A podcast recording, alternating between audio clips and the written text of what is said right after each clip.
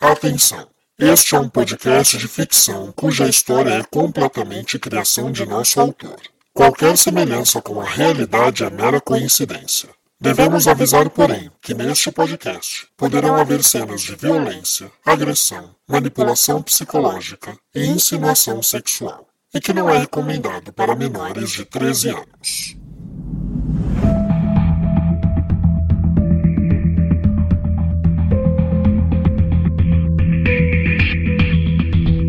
Olá, caro ouvinte, seja bem-vindo a mais um episódio da segunda temporada de Sangue Meu. Se essa é a primeira vez que você ouve esse podcast, Sangue Meu é uma audionovela de suspense cuja história é sequencial. Portanto, para melhor entendimento da trama, é necessário que você pare, volte e ouça desde o primeiro episódio da primeira temporada para total entendimento da história. Vamos lá, dê uma chance, clique no primeiro episódio, eu tenho certeza que a história vai te prender, você vai acompanhar, vai maratonar e vai chegar aqui rapidinho. Eu sou Rafael Gama, o autor e contador dessa história. Lembrando também que o nosso podcast é editado utilizando-se de tecnologia binaural. Isso significa que, quando possível, nós recomendamos que você ouça esse podcast utilizando-se de fones de ouvido. Assim você terá melhor imersão de trilha sonora, efeitos sonoros e divisão entre os lados, esquerdo e direito. Mas quando não puder, não tem problema, siga ouvindo Sangue Meu onde lhe aprouver, a sua audiência é muito bem-vinda. Aliás, falando em audiência, durante toda essa temporada nós temos agradecido a nossa audiência, especialmente os nossos ouvintes que fazem aquele esforcinho de nos seguir no nosso Instagram. O nosso perfil do Instagram é novela de ouvir e é através desse perfil que nós conseguimos falar com os nossos ouvintes, ter interatividades, divulgar quando saem episódios novos. Caso em alguma semana nós tenhamos problema técnico, é lá que nós avisaremos também. Então é muito importante que nós tenhamos esse controle de comunicação entre a gente e vocês através do nosso perfil do Instagram, novela de ouvir. E por isso nós temos agradecido os nossos seguidores e hoje eu quero agradecer a audiência de Mariana Pamp, Dé Dias e Daniela Maggio. Muito obrigado por estarem no nosso Instagram e ouvindo a nossa audionovela.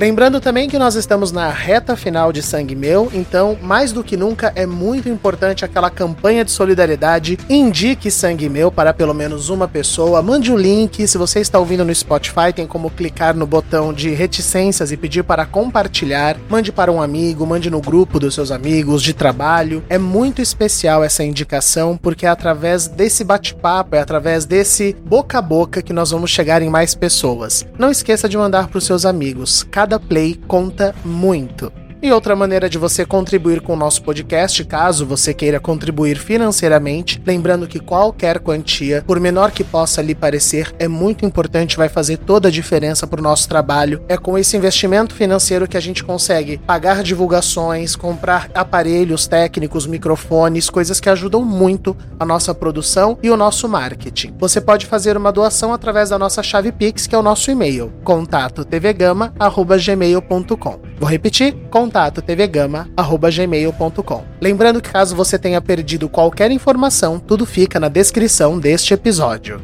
E é isso, recadinhos dados. Muito obrigado por estarem conosco até agora. Segura tua emoção, se prepara, tome seu tempo, tire esse momento de prazer e venha comigo embarcar em mais um episódio de Sangue Meu. No episódio anterior, Adriano, é você? Não, não é o Adriano. Eu não sou o Adriano, nem o Leonardo, nem o Breno, nem a Fran. Olha bem para mim, policial Bárbara Giraldi. Você me estudou tanto. Foi atrás de mim até no inferno. Eduardo?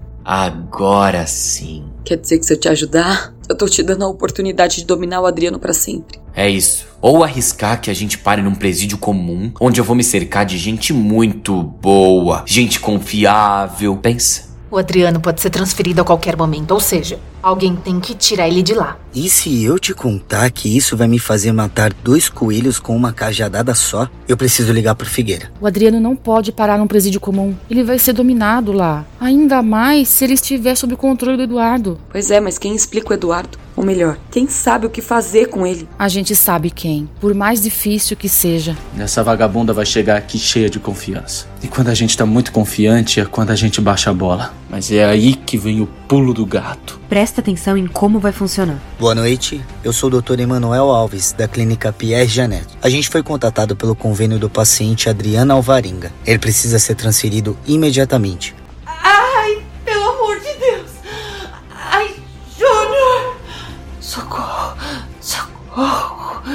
A coisa piorou. Pior que o Calígula, ele virou o quê? Um bicho agora? É o Leonardo?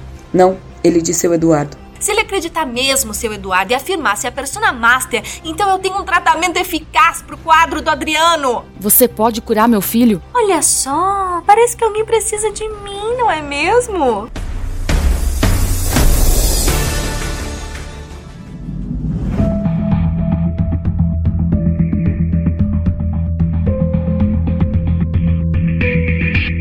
Sangue Meu, segunda temporada, episódio 23 O Juízo Final.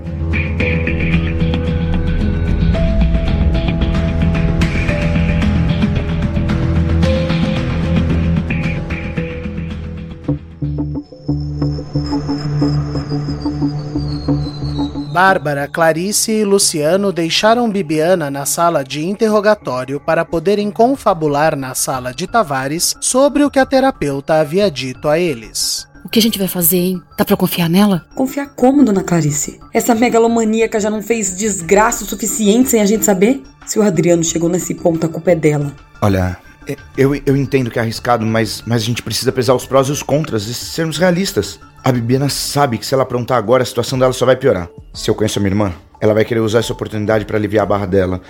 Ela vai fazer de tudo para não ficar presa. E outra, quem mais vai saber lidar com essa situação? Ela tinha outros pacientes com esse mesmo quadro, Luciano? Então, eu precisava falar com vocês sobre isso. Luciano tomou um tempo, se levantou e pensou em como contar aquilo dentro daquela situação tão constrangedora. O primeiro contato que a gente teve com o quadro de transtorno dissociativo de identidade foi o nosso pai. Ele acabou matando a nossa mãe e se matou. E isso fez com que a Bibiana ficasse obcecada em tentar resolver, entender essa doença. Porque na época a gente sabia que não foi o nosso pai que matou a nossa mãe, que era uma persona, mas, mas decidiram taxar ele só como louco mesmo e, e pronto. Então a Bibiana a Bibiana focou em ser uma terapeuta, mas com os estudos fora do país para poder investir mais os estudos nisso. Mas isso devia ter feito dela uma médica exemplar. Quer dizer, os motivos eram justos. Sim, os motivos eram admiráveis. E é por isso que eu sempre apostei nela. E, e de verdade, ela tem uma formação e uma dedicação em decifrar essa doença que é impressionante. O problema da Bibiana é a ambição. Quando ela percebeu que ela estava entendendo desse quadro melhor do que os colegas dela, isso fez ela acreditar que ela era a única capaz de encontrar um tratamento eficaz para isso. E aí, obviamente, ela precisou de cobaias para testar os experimentos dela. Sim. Ela teve dois pacientes até hoje que claramente tinham esse quadro. Eu sei porque muitos outros buscaram ela, mas a Bibiana, ela conseguia, ela conseguia ver quando era uma esquizofrenia ou mesmo uma bipolaridade, borderline. Ela sabe quais características deviam ser detectadas para eleger um paciente com transtorno. E ele é raro. Ele é raro mesmo. E foi por isso. Por isso que ela ficou tão obcecada pelo Adriano. Mas você disse que ela teve dois pacientes com transtorno. Teve um antes do Adriano? E como é que foi com ele? Deu tudo certo? Luciano não podia mais esconder. O paciente antes do Adriano, ele, ele procurou por ela. Leu numa matéria de jornal que, que ela estava tentando fazer o transtorno ser reconhecido no Brasil. E a buscou porque ele achava que tinha conseguido silenciar as pessoas dele. Não tinha acidente fazia anos, mas aí começou a ter de novo e ficou desesperado por ajuda. Achou que tinha perdido o controle de si mesmo. Na época, o, a metodologia da Bibiana era, era de investigar o passado. E daí ela foi atrás de tudo, desde que ele se abrisse com ela. E foi quando. Foi quando ele contou que o nome dele era. Era Jorge Salvador. Clarice e Bárbara se entreolharam alarmadas. Ela foi terapeuta do Jorge? Quando foi isso? Faz uns 7, 8 anos que eles começaram. Ficaram por alguns anos e ela estava realizada por ter encontrado um paciente que tinha nitidamente o, o, mesmo que o nosso pai. Ela só não imaginava que quanto mais ela remexia no passado, mais o Jorge perdia o controle das suas personas. Especialmente quando ela quando ela foi atrás e descobriu que ele tinha um filho na cidade. Clarice pôde sentir a sua alma dar um solavanco dentro de si. Foi ela. Foi ela. Foi por causa dela que ele foi atrás do Adriano naquele aniversário. Foi. Foi, foi por causa dela! E sem dizer mais nada, Clarice saiu correndo da sala enfurecida. Dona Clarice!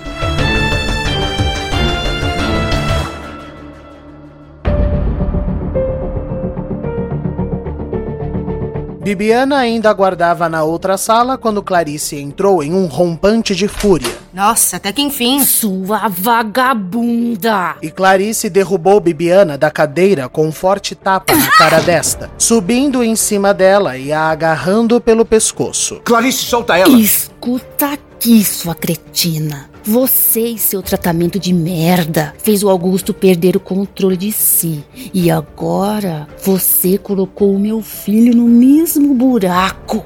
E ainda tem a pachorra de se fazer de difícil para ajudar a gente. Eu não tive culpa do que aconteceu. Mentirosa! E outro tapa forte foi desferido. Bárbara, faz alguma coisa! Eu tô fazendo. Eu tô apoiando a minha sogra. Os dois homens que eu mais amo nessa vida foi você que desgraçou a cabeça deles. Eu confesso, eu errei com Augusto, mas eu precisei testar método para ver se tinha alguma maneira de ajudar.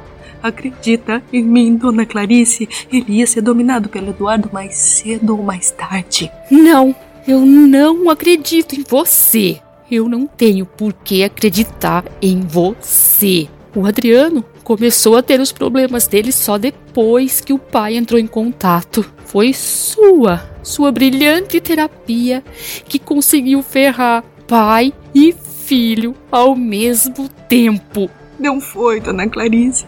É a terapia que pode salvar o Adriano. Então, presta bastante atenção no que eu vou te dizer agora, Bibiana. Você vai fazer o que a gente precisar para ajudar o Adriano. Mas torce, torce para dar certo. Vocês vão contribuir para a diminuição da minha pena se eu conseguir? Você não tá entendendo. Você não tá em posição de negociar merda nenhuma. Sua pena diminuindo ou não, você não vai ficar presa por muitos anos. Só que se meu filho não melhorar, se eu perder o Adriano, Bebiana, eu não vou pensar duas vezes antes de te matar. Eu já tenho uma certa idade. Eu não me importo de terminar a vida numa cadeia desde que seja com as mãos sujas com o teu sangue. Você entendeu? Isso é uma ameaça, dona Clarice? Não, é uma promessa. Salvo Adriano, ou eu acabo com a tua vida. E Clarice saiu de cima da médica, que estava algemada na cadeira e por isso não conseguia se levantar do chão sozinha. Vocês podem me ajudar, pelo menos? Luciano e Bárbara então colocaram Bibiana de volta.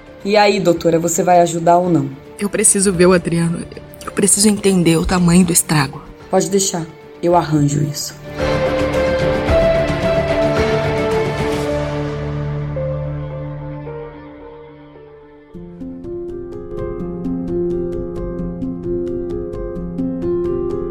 Enquanto isso acontecia na delegacia, Tavares havia tirado a pequena Eduarda do tumulto do local e levado a menina para o jardim atrás do prédio. Mesmo naquela alta hora da noite, o clima quente da cidade naquele dia pedia um pouco de ar fresco e paz. Enquanto brincava com a menina com uma pilha de copos plásticos que ele pegara para fazer pirâmides, Tavares aproveitava para desabafar. É, Duda.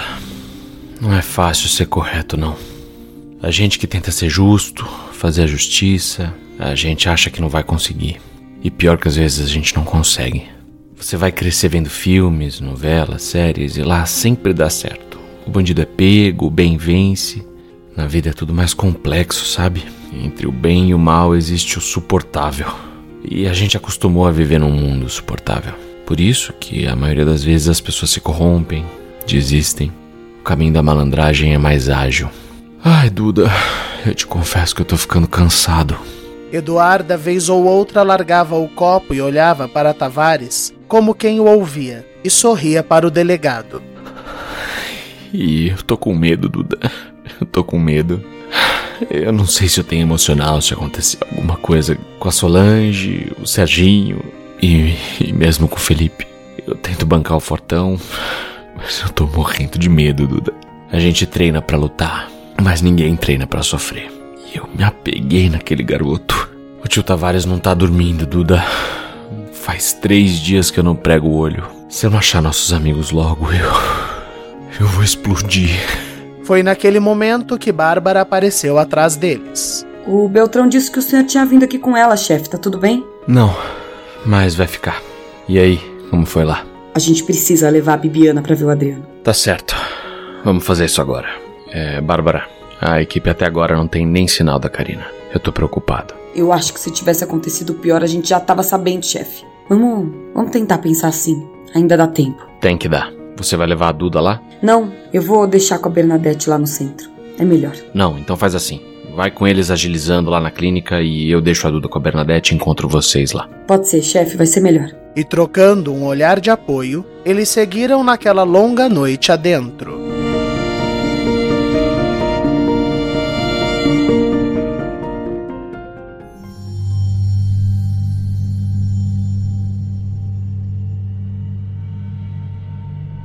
No sótão da fazenda oculta de Karina, a angústia estava dominando os sequestrados. Gente, será que ela não vai voltar hoje? Ela vai matar a gente de fome. Não, fome não. A gente comeu, aguenta uma noite tranquilamente. O problema é que se ela demorar muito, a gente vai ficar exausto de esperar. Daí, sem dormir, a gente vai ficar mais lento. Pois é, ela vai chegar alimentada, descansada, e a gente sabe se Deus o que vai acontecer daqui a algumas horas. Não, gente, não pensa assim. O ser humano tira forças impossíveis quando ele precisa lutar pela vida dele. Ela que se prepare.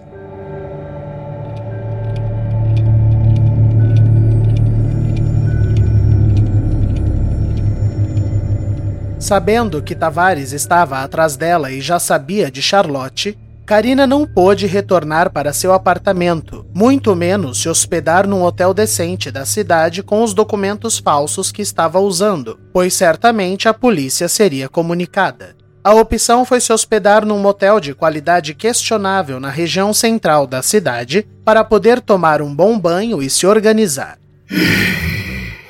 Pulgueiro mais nojento. Pior que uma hora dessas eu não encontro nenhum local para comprar um lençol que preste!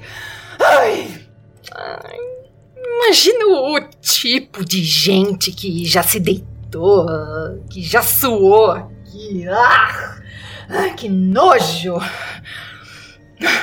Calma, Karina. É só por hoje. Eu tenho certeza que de hoje não passa. É. é. Ai, eu tô sentindo isso. É o juízo final. Ai, é o melhor dia da minha vida. É isso. Ai, é isso. O mundo deles vai acabar. Calma, Charlotte. Tá chegando. Tá chegando. E pondo sua peruca Chanel, colocando a música do filme com a maldade na alma em seu celular, Karina saiu dançando pelo corredor encebado daquele motel, trazendo um tipo de poesia mórbida para o local. Uma dança de êxtase, de adrenalina, de tesão. Charlotte, don't you cry. Hush, hush, sweet Charlotte, he'll love you till he dies. Hush, hush, sweet Charlotte, Charlotte, don't you cry. Hush, hush, sweet Charlotte, he'll love you till he dies. Oh, hold him, darling, please hold him tight and brush the tear from your eye.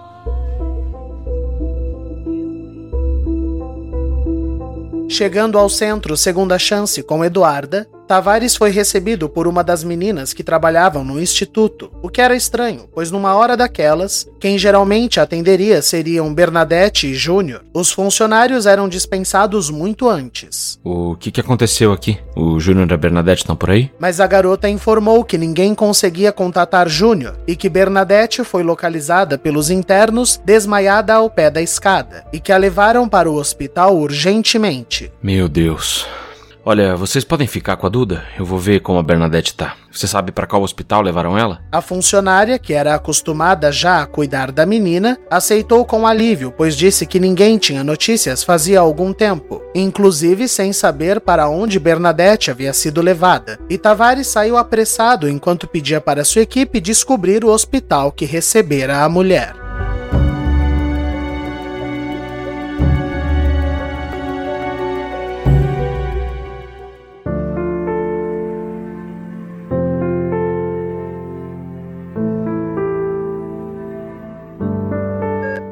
Bernadette se viu cercada de equipamentos e profissionais médicos quando despertou na sala de emergência do hospital ao qual fora destinada. O que aconteceu?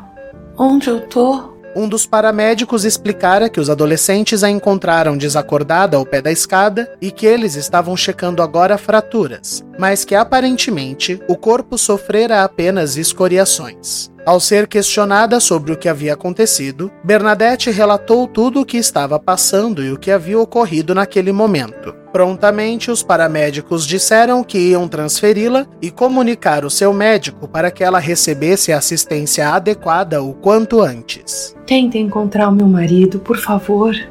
Edgar Júnior. Eu preciso dele. Uma enfermeira carinhosa disse que ia cuidar disso, mas que Bernadette não ficasse preocupada, que tudo iria dar certo. Bernadette então sorriu para a mulher, se lembrando de uma antiga história. Eu sei, minha querida. Eu sou como Abigail. Eu só morro amanhã. E eles seguiram com os exames.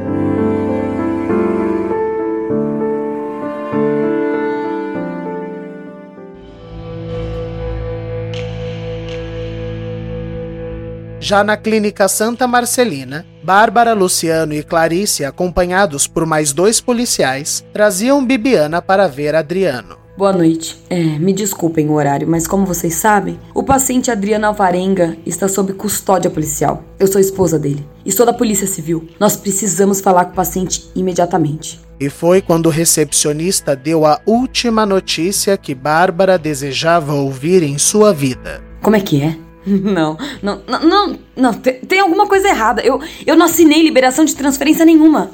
Quem é o psiquiatra residente? Eu quero falar com ele agora. Pouco tempo depois, o Dr. Gustavo informava a Bárbara de que ele havia requerido a transferência de Adriano, pois confirmou-se um quadro esquizofrênico instável e que o convênio havia liberado para a clínica Pierre Janet, que já viera buscar Adriano apresentando todos os documentos necessários. Não, isso é impossível. Eu não assinei nada disso. Doutor, me deixa ver esses documentos, pelo amor de Deus.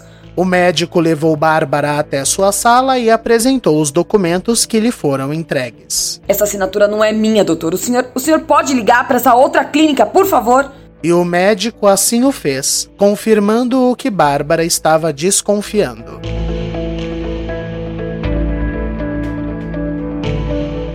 Foi pálida e trêmula que Bárbara retornou ao hall de entrada, onde Clarice, Luciano e Bibiana a aguardavam. O que aconteceu, Bárbara? O Adriano não tá aqui. Alguém levou ele. Como é que é? Olha, eu sei que eu sou a última pessoa que vocês querem ouvir agora, mas eu preciso alertar. Se o Adriano manteve a persona do Eduardo, nós temos um perigo solto enorme.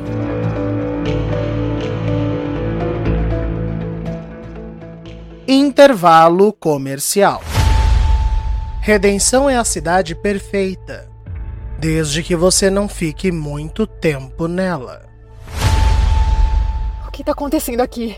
Eu mato ela e o desgraçado do marido dela. Eu não tenho medo de vocês, Naomi. Escuta aqui, seu imbecil medroso. Não existe essa história de sobrenatural, de espírito, intervenção divina. Beije meus pés, servo! Não toquem na minha filha! Eu vou explicar onde eu quero chegar com isso. Tem mais nessa história. Uma novela de mistério com mais de 20 mil ouvintes. E você ainda não é um deles? Procure Enlace na sua plataforma de podcast favorita. A primeira temporada já se encontra completa. Eu tenho certeza, você não vai se decepcionar. voltamos com Sangue Meu.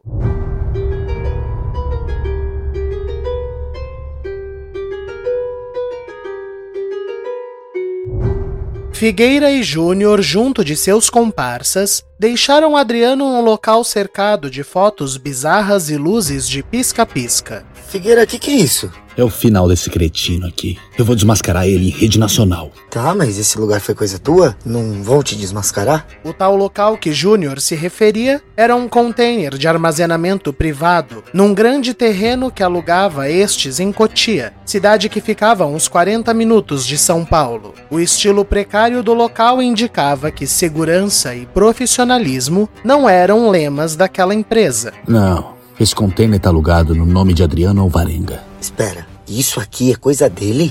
Pois é, meu amigo. Minha equipe já furdou o que pôde até descobrir essa relíquia aqui. O Adriano é o nosso assassino, Júlio. Eu sempre senti, mas agora eu posso provar. Só que eu precisava de um flaga, né? Senão ia ter parente safado alegando que a gente forjou essa merda toda. Só fala pra mim aqui, uma pessoa que aluga um container pra isso, tá bem da cabeça? Figueira então foi até um canto e acionou uma luz central, que revelou melhor o ambiente criado dentro daquele pequeno container. O local estava repleto de fotos das vítimas recentes, vivas e depois de mortas, como se tivessem sido tiradas por quem as matou. No chão, garrafas de bebidas alcoólicas vazias espalhadas. Junto a isso, matérias de jornais atuais e antigas que falavam do caso das tranças. Em um pôster ampliado, a página do último capítulo do livro Gosto por Sangue, escrito por Figueira, intitulado O Psicopata que Fingia Ser Doente. Esse foi o título que Figueira dera para o capítulo em que falava de Augusto, e sua sugestão era de que o transtorno dissociativo de identidade do mesmo era uma balela. As linhas onde Figueira ofendia e zombava das alegações de Augusto estavam destacadas com um marca-texto de forma agressiva,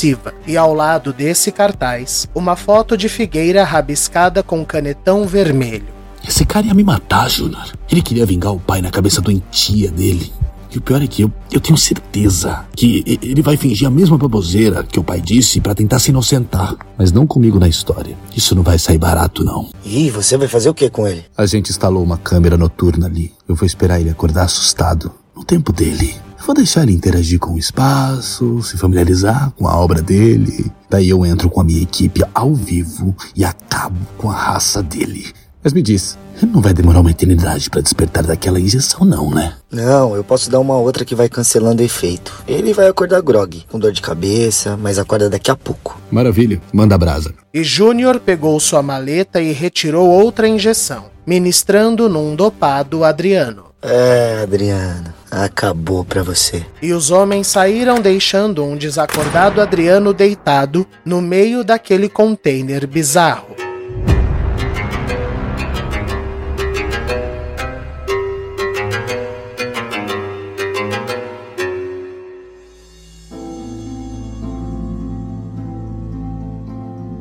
Na recepção de um renomado hospital de São Paulo, Tavares chegava apressado e preocupado. Boa noite, eu sou o delegado Marcelo Tavares. Vocês acabaram de receber uma paciente chamada Bernadette? Enquanto a assustada recepcionista buscava informações no sistema, Tavares recebeu uma ligação. Fala, Bárbara. Chefe, onde é que o senhor tá? Eu deixei a Duda com as meninas lá do centro. Aconteceu um acidente. Acidente? Como assim? A Bernadette foi encontrada desmaiada no pé da escada. O Júnior sumiu, eu tô tentando falar com ele, mas eu descobri para onde trouxeram ela, tô tentando saber mais. E aí, a Bibiana já tá com o Adriano? Não.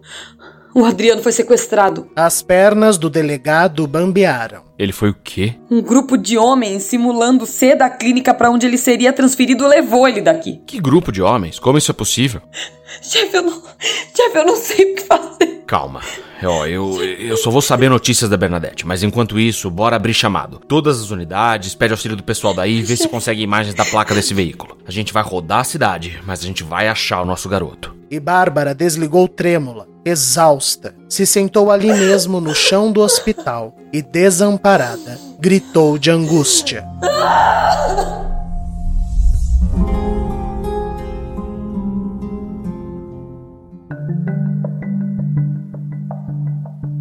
Voltando para o centro Segunda Chance, Júnior pegou seu celular e foi quando percebeu a quantidade gigantesca de ligações perdidas e mensagens recebidas. Que porra é essa? Ele decidiu ligar direto para o centro, sendo atendido por uma funcionária que informou o ocorrido. Eu, eu tô chegando aí. Eu precisei ajudar um amigo que se ferrou na estrada com o carro dele e deixei meu celular cair no carro. Nem tinha visto. Me perdoem. Eu já tô a caminho. Pensando rápido, Júnior na sequência ligou para o médico amigo dele que estava cuidando de Bernadette. Olha só, você dá seus pulos aí, mas tem que garantir que essa mulher tá com câncer. Ou isso, ou amanhã eu explodo pro Brasil inteiro que você dopa paciente para comer elas anestesiadas, entendeu? E na sequência, fez a ligação que mais ansiava. Oi, meu amor. Ai, fala logo, Vavá, que eu já tava subindo nas paredes sem notícia aqui. O menino maluquinho tá com a gente. Isso. Pra onde da Atena da MTV levou ele, hein? Cara, e se eu te contar que o Figueira encontrou um container em nome do Adriano pros lados de Cotia e Karina, o cenário é bizarro. Como assim? Que container é esse? E Júnior explicou para a mulher o que ele havia visto com seus próprios olhos. Não pode ser. En- então o Adriano é mesmo outro assassino? Ai, quem diria, hein? É, gente bizarra parece que gosta de um container. Meu padrasto tinha um também. Pois é, agora o Figueira quer desmascarar o Adriano em rede nacional. Problema, Vavá, é que eu não posso ter o Adriano encarcerado. Colocar aí seu cérebro pra funcionar, mas você precisa dar um jeito de trazer o Adriano pra mim antes dele ser preso. Karina, como é que eu vou fazer isso? Se eu soubesse, eu não teria pedido pra você pensar, ô imbecil! Se vira! Eu já disse que se você não trouxer o Adriano pra mim, eu não vou ser nada generosa com você. Tá, tá, eu, eu vou pensar em algo. Ah, tem mais. A crente passou mal pesado. Ih, morreu? Não, tá no pronto-socorro. Uma funcionária disse que o Tavares foi lá deixar a Duda e já correu pro hospital. Ah, é? E não tem perigo de descobrirem envenenamento? Eu já mexi meus pauzinhos. Escuta, o meu cantinho tá pronto? Tá sim, consegui terminar a tempo. Ótimo. Você tá onde? Tô chegando no segunda chance, nem 10 minutos tô lá. Tá. Faz o seguinte, eu vou te mandar uma localização, você vem me buscar. Karina, eu não posso chegar no centro com você. Acabei de falar com o Tavares e tudo lá. Cala a boca, vassalo. Deixa que eu sei o que eu tô fazendo. E Karina desligou toda arrepiada de excitação.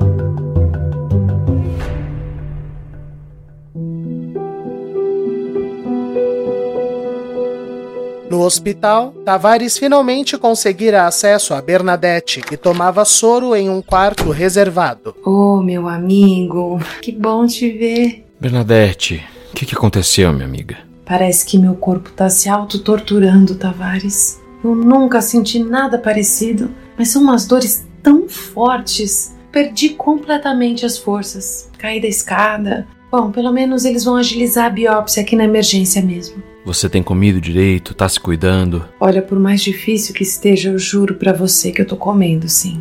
O Júnior tem pedido só comidas saudáveis, feitas com cuidado, sabe? Mas parece que o meu corpo tá brigando comigo. Bernadette, não me leva a mal, mas você não acha muito estranho tudo isso assim, de uma vez? Tavares, as pessoas ficam doentes de uma hora para outra. Ontem mesmo eu vi uma matéria de uma mulher que foi fazer mamografia de rotina, descobriu um câncer em estágio avançado e ela não estava sentindo absolutamente nada.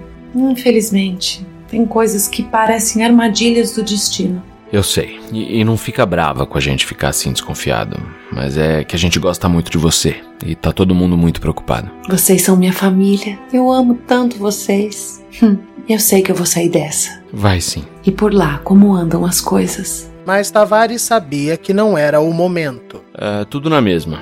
Aliás, eu preciso ir, mas ó, eu vou comunicar ao pessoal que você tá amparada aqui, tá? Se cuida. Você também. E o delegado se retirou triste e com uma pulga atrás da orelha. Bárbara decidiu retornar com Bibiana para a cela, enquanto as equipes iam atrás do rastreio do automóvel que sequestrara Adriano. Só fica atenta que qualquer novidade a gente vem te buscar. Tá bem. Bárbara, fica atenta no rádio. Eu sei, eu sei que é horrível dizer isso, mas se ele tá com os instintos do Eduardo ainda, pode dar merda. Eu sei. Na saída da delegacia, a policial e Clarice se despediram de Luciano. Certeza que vocês não precisam de mim pra mais nada. Você já tem ajudado demais, doutor. Fica tranquilo, Luciana, a gente te avisa. Agora é rezar pra acharem ele rápido. Vocês estão de carro? Querem uma carona? Eu tô. Aliás, vamos, vamos pegar a Duda e voltar pra casa, dona Clarice. Não tem muito o que fazer por aqui agora. Quero ver quem vai dormir no estado desses. Pois é, parece que essa noite não vai ter fim.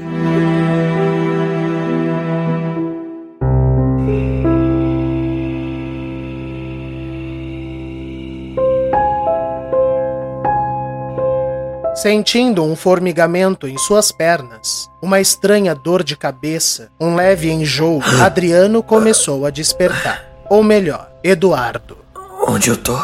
Que lugar é esse? Tentando focar o seu olhar ao seu redor, ele pôde constatar a presença de vários retratos, mas não conseguia distingui-los. Cambaleando, com as pernas ainda dormentes, Eduardo saiu em busca de um interruptor. Deve ter alguma luz nessa merda. Tem alguém aqui? Mas ele não teve respostas. Então seguiu procurando o botão até que o encontrou. Mas que porra é essa? Ao redor dele, o circo de imagens se iluminou, revelando o container em que estava.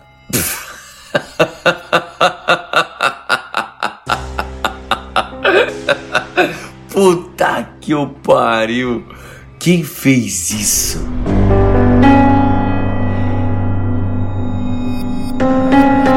No centro, segunda chance, Júnior chegava e decidiu entrar com carro e tudo. Batista, eu tô com umas coisas no porta-mala, vou descarregar direto lá atrás, pode deixar. E ele seguiu sem maiores problemas.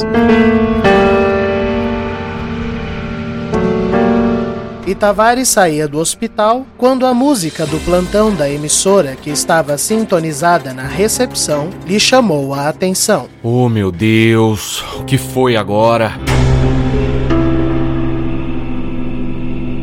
E nas imagens de todos os televisores ligados naquela emissora naquele horário, o rosto de Luiz Figueira surgiu em frente a um velho container. Boa noite. Nós interrompemos a programação para um plantão urgente. Aqui, nesse container. Segundo denúncia recebida por nossa emissora, encontra-se o esconderijo do assassino das tranças. O denunciante entrou em contato com a nossa emissora e nós mostraremos os documentos de contratação deste local para que todos vejam a quem pertence. Imagens, por favor. Na tela, surgiram as imagens dos contratos no nome de Adriano Alvarenga. Bárbara estava em seu carro com Clarice quando seu telefone tocou. Ai, dona Clarice, atende para mim, por favor. É o Tavares. Fala, Tavares. Onde vocês estão? No carro, indo buscar a Duda, por quê? Entra no site do canal 6 agora. Clica no ao vivo. Agora. Tá, tá, tá, tá bom. Clarice obedeceu e acessou o ao vivo da emissora, acompanhando assim o plantão de Figueira pelo celular. Nossa equipe teve acesso ao local para checar a confiabilidade da informação vazada. Nós viemos aqui de tarde e ficamos completamente chocados com o que vimos. Eu, pessoalmente, tentei comunicar às autoridades responsáveis pelo caso, mas, como era esperado, eles me ignoraram. Isso é mentira! Então, eu pedi para nossa emissora checar as imagens e eles concordaram que não dá mais para esperar. Brasil, vamos entrar e revelar de uma vez o que o Adriano Alvarenga está escondendo. Abre o container, Batata. O homem abriu o container e as câmeras revelaram um aglomerado de imagens chocantes. O que pegou todos de surpresa era ao centro, Adriano parado de pé, olhando assustado para as lentes. Checkmate. Bárbara e Clarice estavam estarrecidas. Tavares não conseguia sair do lugar. Ali, nas imagens, Adriano olhava para a equipe de Figueira assustado, cercado de fotos com as cenas reais dos crimes atuais. Aonde é isso? Ele não falou. Liga pro Tavares. Liga pro Tavares! Clarice ligou desesperada e colocou no viva voz. Chefe, onde é que fica isso? Eu não faço a menor ideia. Eu tô mandando todo mundo pra emissora. Eles vão ter que levar a gente até lá agora. Você consegue falar com a clínica? A gente precisa de uma equipe médica para dominar o Adriano enquanto eu prendo esse maluco do Figueira. Tá, tá, tá certo. Ó, eu, eu vou falar com a clínica. Eu só vou pegar a Duda, deixar ela em casa com a dona Clarice e eu já corro pra encontrar o senhor. Tá certo. Nas imagens, Adriano seguia imóvel. Adriano, nós somos da equipe do jornal A Vez do Brasil. Eu sei quem você é. Esse container pertence a você, Adriano? Não. Adriano, nós temos documentos que comprovam que quem alugou esse espaço foi você. De onde você tirou essas fotos? Esse container não é meu. Adriano, nós estamos ao vivo para todo o país. Nós exibimos as provas. Você vai ter coragem de olhar nos olhos do povo brasileiro e dizer que você não é o responsável por essa cena? E Adriano se aproximou de Figueira calmamente. Não, senhor jornalista. Eu não sou o responsável por essa cena porque eu não sou o Adriano. E com um movimento fulgaz, Eduardo pegou uma garrafa vazia do chão, quebrou e segurou Figueira, dando uma chave de braço em seu pescoço, com um pedaço afiado de vidro em sua jugular. Você mexeu com a pessoa errada, senhor jornalista. Se afasta, todo mundo! Com um aceno, Figueira autorizou sua equipe a se afastar. Eduardo então olhou para o segurança de Figueira que apontava uma arma para o rapaz. Joga essa arma ou degola esse infeliz ao vivo em rede nacional. E Figueira, trêmulo, engoliu seco e ordenou. Joga a arma para ele, Clóvis. E ressabiado, o segurança obedeceu. Eduardo abaixou junto com Figueira e trocou a garrafa pela pistola. Todo mundo para fora! Agora! Sai, gente, sai, sai. E a equipe toda saiu do container quando Eduardo acrescentou: O câmera fica, só ele. Volta, batata. E o câmera voltou cambaleando em suas pernas, enquanto Eduardo abaixava a porta do container bruscamente. Pensa bem no que você vai fazer, rapaz. Tá, tá tudo sendo transmitido ao vivo. E Eduardo sorriu satisfeito. Melhor ainda, eu sempre gostei dessa atenção. Relaxa, jornalista. A gente vai ter uma boa conversinha.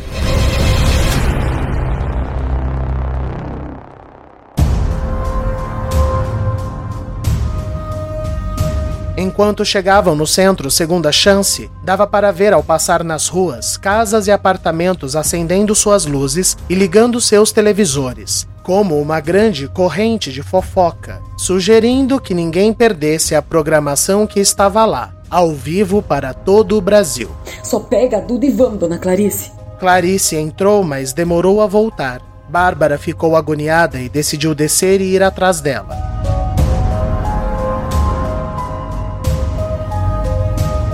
Dentro do centro Segunda Chance, todos estavam acordados e pareciam desesperados.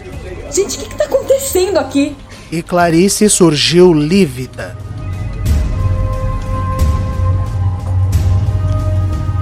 A Duda sumiu.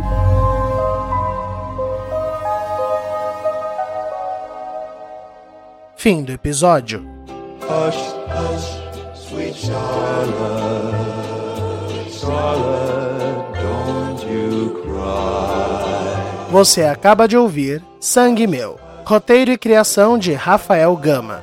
Elenco fixo: Aline Neves, Aline Penteado, Bruno Soares, Gabriel Vernucci, Giovanni Pilan, Ellen Kazan, João Paulo Lourenço, Júlia Zan, Mariana Guazelli, Rafael Alvim, Tássia Melo, Vinícius Torres e Vitor Nono. A identidade visual da segunda temporada de Sangue Meu é de Julia Zan. Siga nosso perfil no Instagram, arroba novela de ouvir, e fique por dentro de tudo. Para doações por Pix, utilize o nosso e-mail, contato tvgama.gmail.com. Eu espero vocês na semana que vem. Até lá, se cuida!